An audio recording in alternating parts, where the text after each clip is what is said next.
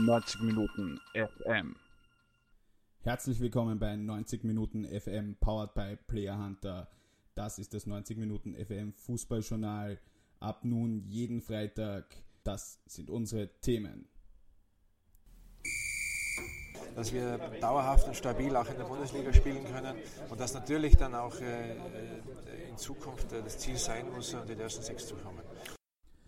Ich hatte vor einiger Zeit die Gelegenheit, mit Wacker Innsbruck General Manager Ali Hörtnagel zu sprechen. Dieses Gespräch gibt es später in der Sendung. Dann gibt es die ersten Stimmen des SK Rapid nach dem Ausscheiden gegen Inter Mailand gestern Abend und die ersten Stimmen von Red Bull Salzburg zum Gegner nach der Gala gegen Brüche und zusätzlich haben wir noch eine Einschätzung von 90 Minuten AT Chefredakteur Michael Fiala zur Lage in der Fünfjahreswertung. Wir werfen einen kleinen Blick auf die zweite Liga, die heute Abend in die Rückrunde geht. Und dann stellen wir uns natürlich auch zur 19. Runde einige Fragen. Kann sich Wacker Innsbruck mit einem Sieg beim Schlusslicht noch einmal nach oben orientieren? Verschafft sich Alltag Luft oder macht der WRC einen Riesenschritt Richtung Meistergruppe? Schafft Sturm endlich einen Auftaktsieg gegen den SV Mattersburg zum Frühjahrstart? Sichert sich der SKN mit einem Sieg gegen Hartberg die Meistergruppe? Welche Chancen hat Rapid daheim gegen Salzburg und dann noch ein Bericht, ein detaillierter Ausblick auf das Spiel Austria Wien gegen den LASK. In Linz geht es für die Wiener darum, die Fans und das Umfeld zu versöhnen nach dem eher peinlichen Cup-Aus gegen den GAK. Rapid ist nach einer guten Europa League Gruppenphase mit durchaus überraschenden Ergebnissen eigentlich mehr als erwartbar gegen Inter Mailand ausgeschieden. 4 zu 0, das geht wahrscheinlich auch so in Ordnung und damit ist die europäische Reise für Rapid wie vor ein paar Jahren schon wieder im 16. Finale vorbei. Aber man hätte sich gegen eine italienische Spitzenmannschaft, vor allem mit diesem Namen, wohl auch nicht viel anderes erwarten können. Die Leistung war zum Teil ansprechend und wir hören jetzt rein, was Trainer Dietmar Kübauer, Kapitän Richard Strebinger und Thomas Murk dazu zu sagen hatten. Gratulation an Inter Mailand. Äh, sie haben auch heute bewiesen, dass sie eine sehr, sehr gute Mannschaft sind und ich denke auch, dass sie in diesem Bewerb noch sehr weit kommen können. Ähm, für uns war das Spiel heute leider eigentlich noch 20 Minuten haben wir uns aus dem Bewerb verabschiedet, weil ich denke, dass wir da vielleicht äh, oder garantiert leider zwei Eigenfehler gemacht haben, die Inter ausgenutzt hat und dann war es ganz klar mit dem 2-0 äh, wird es sehr, sehr schwierig sein, äh, noch etwas zu machen. Und Burschen haben es natürlich versucht, aber man hat wohl gesehen, dass Inter in vielen Belangen einfach die clevere Mannschaft ist, die weit besser technische Mannschaft ist und äh, war dann auch vor dem Resultat dann äh, in dieser Höhe verdient. Ja, ich denke, gerade wenn man heute gesehen hat, sie, natürlich sind sie sehr ballsicher, sehr eben auch sehr robust in den Zweikämpfen, aber das müssen wir uns vorwerfen, dass wir da halt einfach nicht, nicht dagegen gehalten haben. Ähm, weil das ist eigentlich die Grundvoraussetzung. Wie gesagt, natürlich sind das, sind das sehr, sehr gute Spieler, aber wie gesagt, eigentlich sind es auch nur Menschen und natürlich heute, denke ich, ähm, haben sie eine, sehr, sehr gute Leistung gezeigt und deswegen war es Weiterkommen wahrscheinlich mehr schwierig geworden, aber ähm, 14-0 ist halt dann einfach zu hoch. Ja, absolut verdiente Niederlage. Ähm, ich denke, dass wir am Anfang nicht, nicht so schlecht spiel, ähm, drinnen waren im Spiel, dass wir dann ähm, ja, unnötige Tore gekriegt haben, vor allem das zweite, wo wir drei, vier Mal den Ball eigentlich viel, viel besser klären müssen. Ähm, ja, dann waren wir 0-2 hinten, dann war es natürlich unglaublich schwer. Aber in der Pause haben wir gesagt, dass wir jetzt trotzdem nicht alles noch vorwerfen haben, dass wir schauen, dass wir das ganz gut ähm, verteidigen. Ähm, ja, ich denke, wir haben das dann ganz gut gemacht, aber im Endeffekt hat man gesehen, dass Inter dann ähm, ja, zumindest eine Klasse besser war heute und die Niederlage müssen wir akzeptieren. Ganz anders freilich die Stimmungslage bei Red Bull Salzburg, die Brügge mit 4 zu 0 aus dem Stadion geschossen haben, mittlerweile auch ihren Achtelfinalgegner in der Europa League kennen. Es ist SSC Napoli, Spieltermine sind der 7. und der 14. März. Salzburg tritt zuerst auswärts an und wir hören uns einmal die ersten Reaktionen von Sportdirektor Christoph Freund und Trainer Marco Rose an.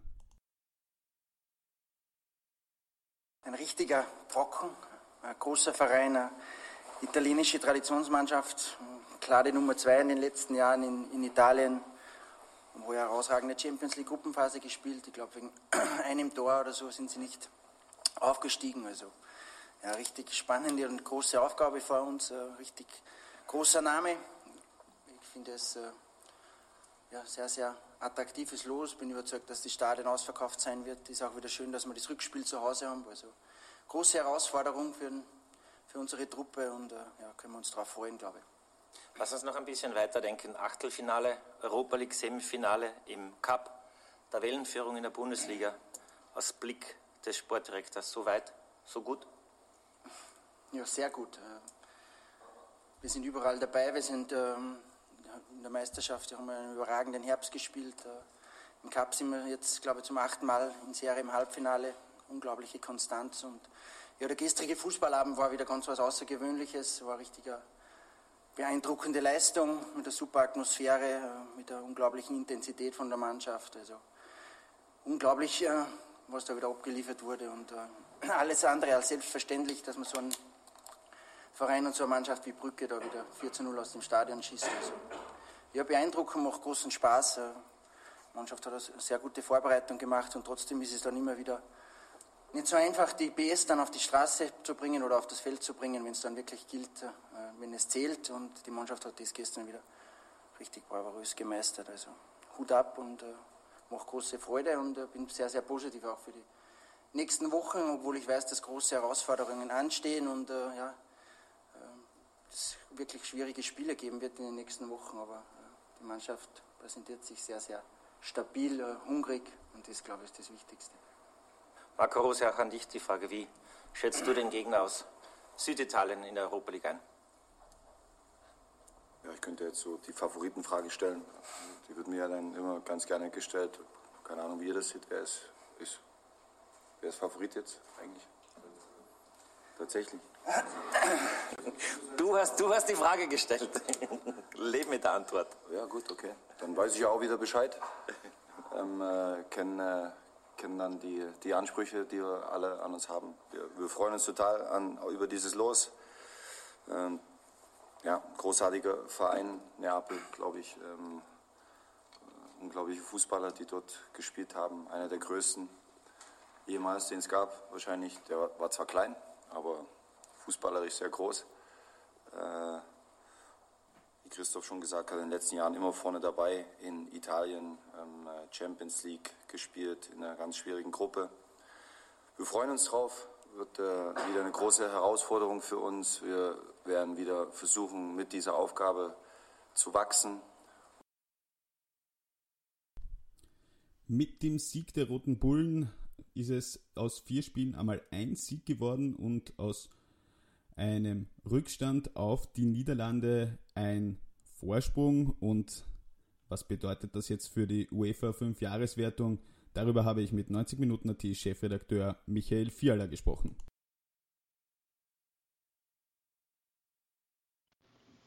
Ja, mit dem Sieg von Salzburg gegen Brügge haben die Bullen jetzt ihren Teil dazu beigetragen, um die Niederlande oder genauer gesagt Ajax Amsterdam unter Druck zu setzen.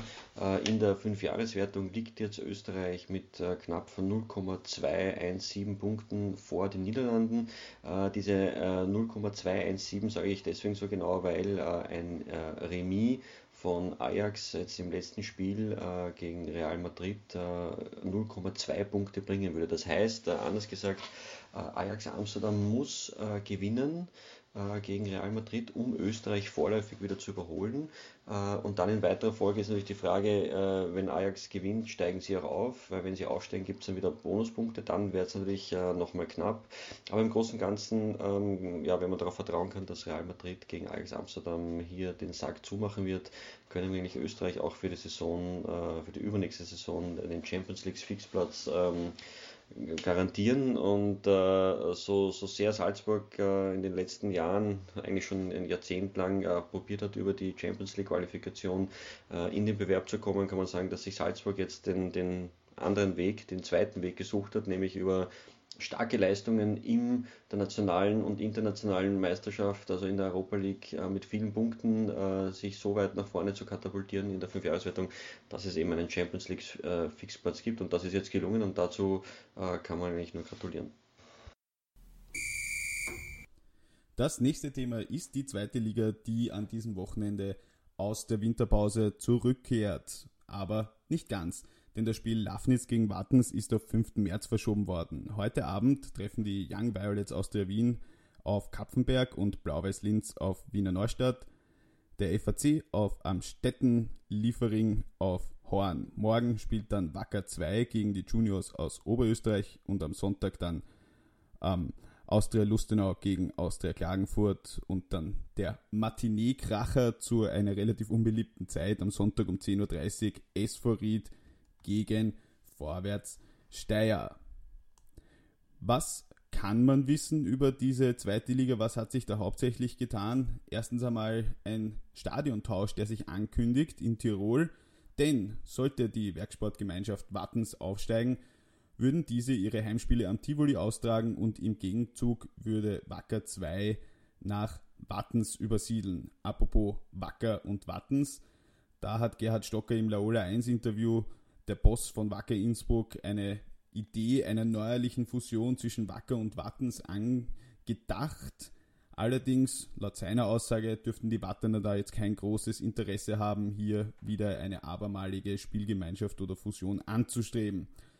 Was gibt es abseits einiger ähm, Transfers in dieser Liga noch Neues? Da gibt es einige neue Leute an den Seitenlinien, beispielsweise Gerald Baumgartner, der die Ried übernommen hat. Andreas Weiland ist offiziell Headcoach bei den Juniors Oberösterreich, quasi als Teamchef fungiert, aber Tobias Schweinsteiger, der große Bruder vom ehemaligen Bayern-Star Bastian Schweinsteiger, der FC Liefering hat mit Janusz Gora einen neuen Coach. Andreas Herauf ist jetzt Cheftrainer beim FAC und Kurt Jusitz trainiert nun den letztplatzierten SV Horn. Die Highlights dieser Runde gibt es dann wie immer auf 90 Minuten AT zu sehen. Live kann man sich anschauen Blau-Weiß Linz gegen Wiener Neustadt heute auf ORF Sport Plus und Ried gegen Vorwärts Steyr auf Laola 1 AT. Wir freuen uns schon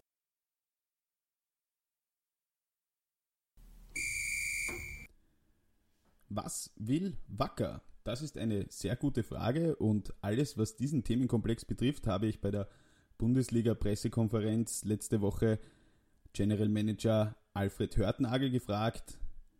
Ich freue mich, dieses Gespräch mit ihm präsentieren zu dürfen. Ich spreche jetzt mit ähm, Alfred Hörtnagel von Wacker Innsbruck. Ähm, ja, C. Wacker hat mit dem Herrn Walci und dem Herrn Baumgartner zwei Spieler verkaufen können. Ähm, was erwarten Sie sich jetzt, wenn Sie die zwei ersetzen müssen? Die sind ja nicht unwichtig gewesen. Ja, wir waren äh, wirklich aktiv in der Transferperiode. Zuerst haben wir drei Spieler eben abgegeben und konnten von zwei äh, gute Transferlöse erzielen. Äh, das war für uns einfach sehr wichtig, dass wir auch wirtschaftlich äh, weiterhin stabil bleiben. Äh, haben dann äh, relativ schnell Christian Klemm nachbesetzt, der die linke Seite bearbeiten soll und auch schon ein erfahrener Spieler ist mit knapp 200 Bundesligaspielen. Ziel auch schon im besten Fußballhalter ist, aber auch viel Erfahrung mitbringt und uns sicher helfen wird. Und äh, am Ende war es dann noch wirklich knapp, das war ein Herzschlag, Finale sozusagen. Wir waren seit längerem auch äh, bei, bei Mo äh, Kiprit äh, äh, eben auch schon dran und hatten eigentlich schon eine Absage gekriegt und ähm, dann war noch ein Gespräch mit Michael Bretz, ausschlaggebend dafür, dass wir dann doch noch so äh, kurz vor Schluss dies, diesen Transfer, diese Leihe realisieren haben können. Und er ist sicherlich ein sehr spannender Spieler, weil er in Deutschland eben auch im Nachwuchs sicherlich einen, einen riesen Namen gemacht hat. Bei Hertha BSC Berlin schon äh, auf der perspektivischen Liste ist, äh, dass er auch äh, in der ersten deutschen Bundesliga spielen kann und äh, jetzt einen super Zwischenschritt sozusagen äh, bei Wacker Innsbruck äh, jetzt bekommt. das ist das eine. Das andere, wir wollten da auf jeden Fall in der Offensive weiter noch Akzente setzen und Sascha Hobart noch verpflichtet. Das ist wirklich eine Stunde vor Transferende dann am Ende dann auch in, in den trockenen Tüchern gewesen. Mhm und äh, haben so noch einmal äh, für die Offensive einiges unternehmen können, weil ich denke, dass äh, im Herbst in der Hinrunde eines klar war, dass wir dann äh, im zweiten Viertel sehr stabil geworden sind, dass wir in neun Spielen äh, nur mehr sieben Tore erhalten haben und äh, dass wir aber in der Offensive noch zu wenig effektiv waren und das wollten wir jetzt eigentlich, wollen wir in der Rückrunde beschleunigen. Ähm, was vielleicht schon so ein bisschen ein Punkt ist, jetzt ist der FC Wacker natürlich, das wissen wir glaube ich alle, es, es, es weiß jeder finanziell nicht auf Rosen gebettet, dass man ähm, einen Spieler, der Vertrag hat, dann bei Red Bull Salzburg sagen kann, nö, verkaufen wir nicht. Aber ist es am Ende des Tages nicht so ein bisschen Harakiri, die Tabelle wird geteilt, die Punkte werden geteilt, macht man das wirklich mit einem sehr guten Gefühl als Sportchef? Ja, es ist so, dass äh, wir sicherlich in einer Situation sind, äh, auf einem Weg Richtung Stabilität zu sein. Und äh, da brauchen wir eben auch die wirtschaftliche Stabilität dazu. Äh, wir haben jetzt äh, in den letzten zwei Jahren äh, Transferlöse erzielen können in einer Größenordnung, wie es bei Wacker Innsbruck in der Geschichte nie der Fall war. Äh, das hat uns einfach geholfen, da auch auf dem Weg zu, äh, eben auch zu realisieren. Das ist einfach sehr, sehr wichtig, weil es auch damit zu tun hat, dass wir da Schritt für Schritt Vertrauen zurückgewinnen mhm. wollen in Tirol dass Entscheidungsträger dann sehen, dass der gute Arbeit abgeliefert wird, dass wir dauerhaft und stabil auch in der Bundesliga spielen können und dass natürlich dann auch äh, äh, in Zukunft äh, das Ziel sein muss, in den ersten sechs zu kommen. Also das ist sicherlich so, so, dieser Weg. deswegen ist es wichtig, dass, wenn wir die Möglichkeit haben, dann auch die Transferlöse erzielen müssen und dann sauber nachbesetzen. Ich denke, dass wir wenn man das jetzt anschaut, äh, äh, gezielt und strategisch gut äh, die, die, die Spieler ausgesucht haben und nachbesetzt haben, dass wir eben, wie, schon erwähnt, den offensiven Akzente gesetzt haben und dass wir einen ausgewogenen, homogenen Kader haben. Und ich habe das heute auch schon anklingen lassen bei dem Interview kurz. für uns strategisch wichtig war unglaublich, dass wir dass wir Gelegenheit äh, genutzt haben, äh, die zweite Mannschaft in die zweite Liga zu Da würde ich, da würde ich gerne einhaken. Äh, ist, da, ist das so der Gedanke, ähm, so quasi mit kleiner Brieftasche ein Mini-Red Bull irgendwie so zu machen? Sie nicken gerade, der Lars gesagt, wir orientieren uns dann. Der, aber ist das, oder man könnte auch sagen bei der Admira, die macht das ja auch, kleines Budget, viel Nachwuchs. Ähm, ist das ein strategischer Plan, bis man irgendwo ist, um möglicherweise auch aus finanzieller Stärke heraus anders aufzutreten? Also das ist sicherlich, äh, das war natürlich auch mit Risiko verbunden, weil es mhm. mit Mehrkosten auch verbunden war und wir dann ein Stück weit in Vorleistung gegangen sind. Aber äh, das hat sich jetzt, jetzt schon voll ausbezahlt. Äh, wenn man sieht, wir haben jetzt äh, Baumgartner zu Bochum äh, transferiert und haben die Innenverteidigung äh, niemand nachbesetzen müssen. Mhm. Also das ist schon so der erste, äh, das erste Plus sozusagen, wo die Struktur jetzt eben auch schon zurückbezahlt und diese Entscheidung, die wir jetzt einmal getroffen haben, schon, schon zurückbezahlt. und ähm, ja, und äh, wenn man sieht, wie, dass im Herbst äh, schon drei Spieler nachgerückt sind, äh, dass wir einen sehr kleinen Kader haben und eben auch da schon äh, Personalkosten mhm. einsparen können, äh, dann ist das schon jetzt äh, für uns eine super Struktur, um das langsam aufzubauen, um junge Spieler optimal zu entwickeln. Da, wenn man sich das anschaut, da, da spielen Mannschaften im Durchschnittsalter zwischen 19 und 20 Jahren. Das sind 17, 18, 19-Jährige in der zweiten Liga auf Spielpraxis sozusagen äh, unterwegs. Und äh, äh, ich bin mir sicher, dass, äh, dass da immer wieder Spieler nachrücken werden. Und das ist für uns ein großes Plus. Spieler nicht zu entwickeln, ja. Spieler nicht zu verpflichten, verpflichten zu müssen, sondern aus, aus, aus dem internen Kreis sozusagen äh, nachrücken. Ist ja am Ende des Tages natürlich auch billiger, wenn ich niemanden verpflichten muss. Ähm, vielleicht noch zum Abschluss. Ähm, die letzten vier Spiele des Grunddurchgangs, wo man sich noch eine gewisse gute Position wahrscheinlich gegen den zwölften Platz erarbeiten kann. Äh, wir haben, äh, wenn ich es jetzt nicht komplett falsch habe, Admira und Mattersburg und dann Lask und Red Bull Salzburg. Ähm, ganz deppert gefragt, ähm, ja, wenn man punkten will, dann sollte man sie in den ersten zwei Runden holen, oder? Ja, wenn man sich, den, den, den, wenn man sich die Hinrunde anschaut, dann äh, war es eigentlich fast der Gegenteil. Also mhm. das Gegenteil. Wir haben äh, unnötigerweise Punkte gegen unmittelbare Konkurrenten liegen lassen und haben gegen die Top-Teams gepunktet, ob das Laskor, Sturm, Austria oder auch Red Bull auswärts. Da, äh, von daher gibt es äh, keinen leichten Gegner. Mhm. Äh, natürlich äh, versuchen wir uns da optimalst vorzubereiten auf, die, auf den ersten Gegner, weil das einfach wichtig ist, mir auswärts wenn wir da ein gutes Ergebnis holen, dann ist das schon einmal ein guter Start und äh, natürlich äh, Heimspiel, das heißt, die Heimspiel wollen wir auch positiv bestreiten. Von daher äh, ist für uns natürlich schon gut, wenn wir gut in die Rückrunde kommen. Okay, danke sehr, Alfred. danke.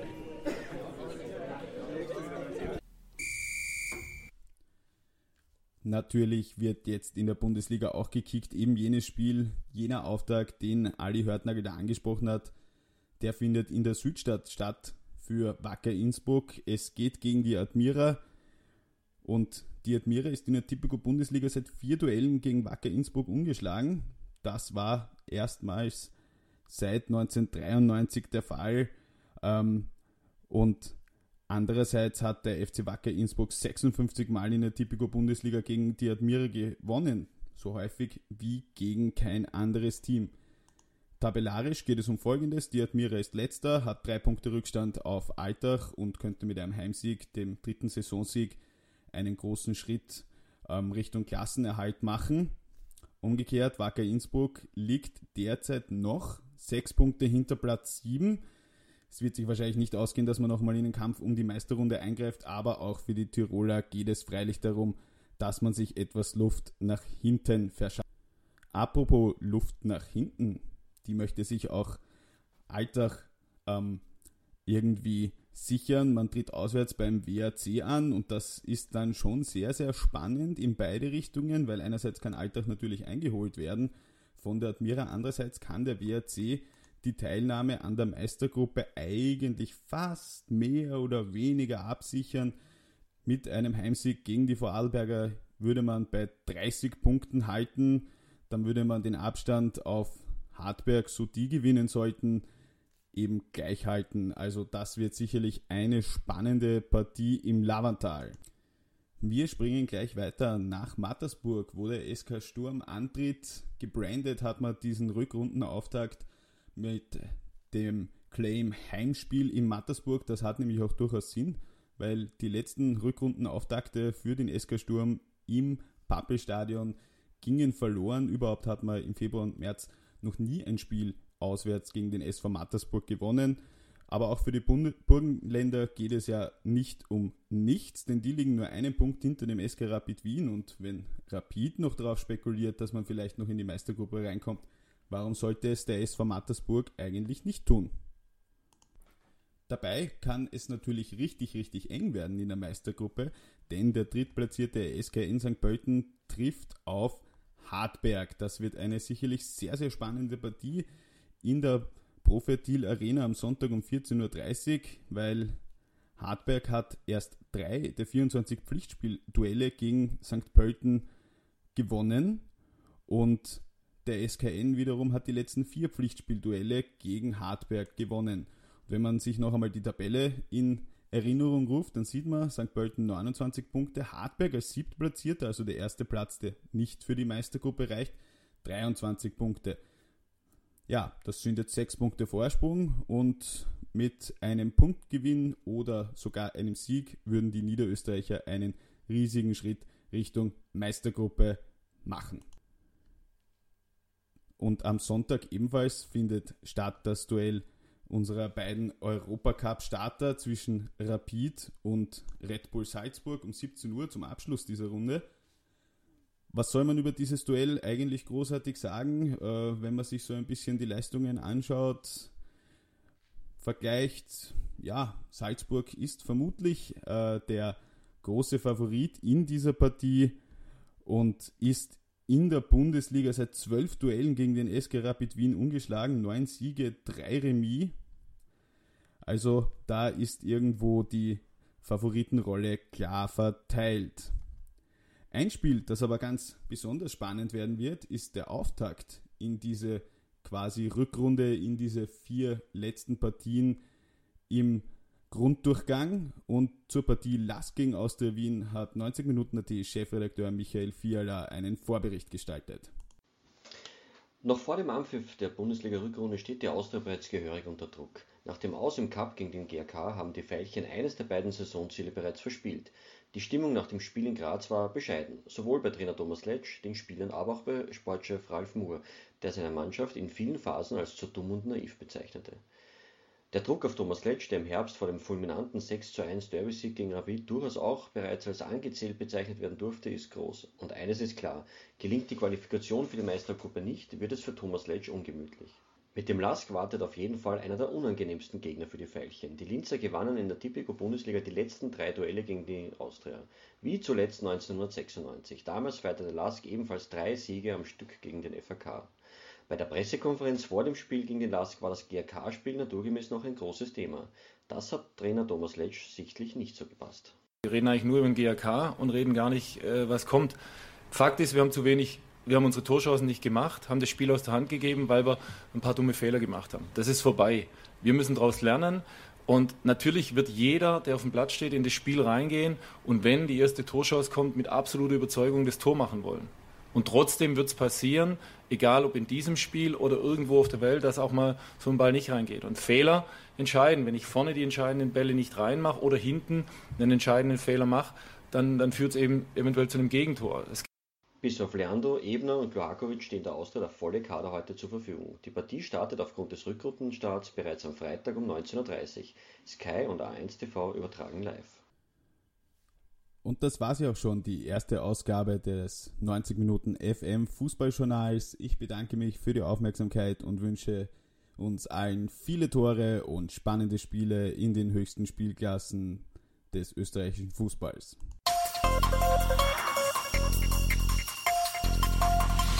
90 Minuten FM.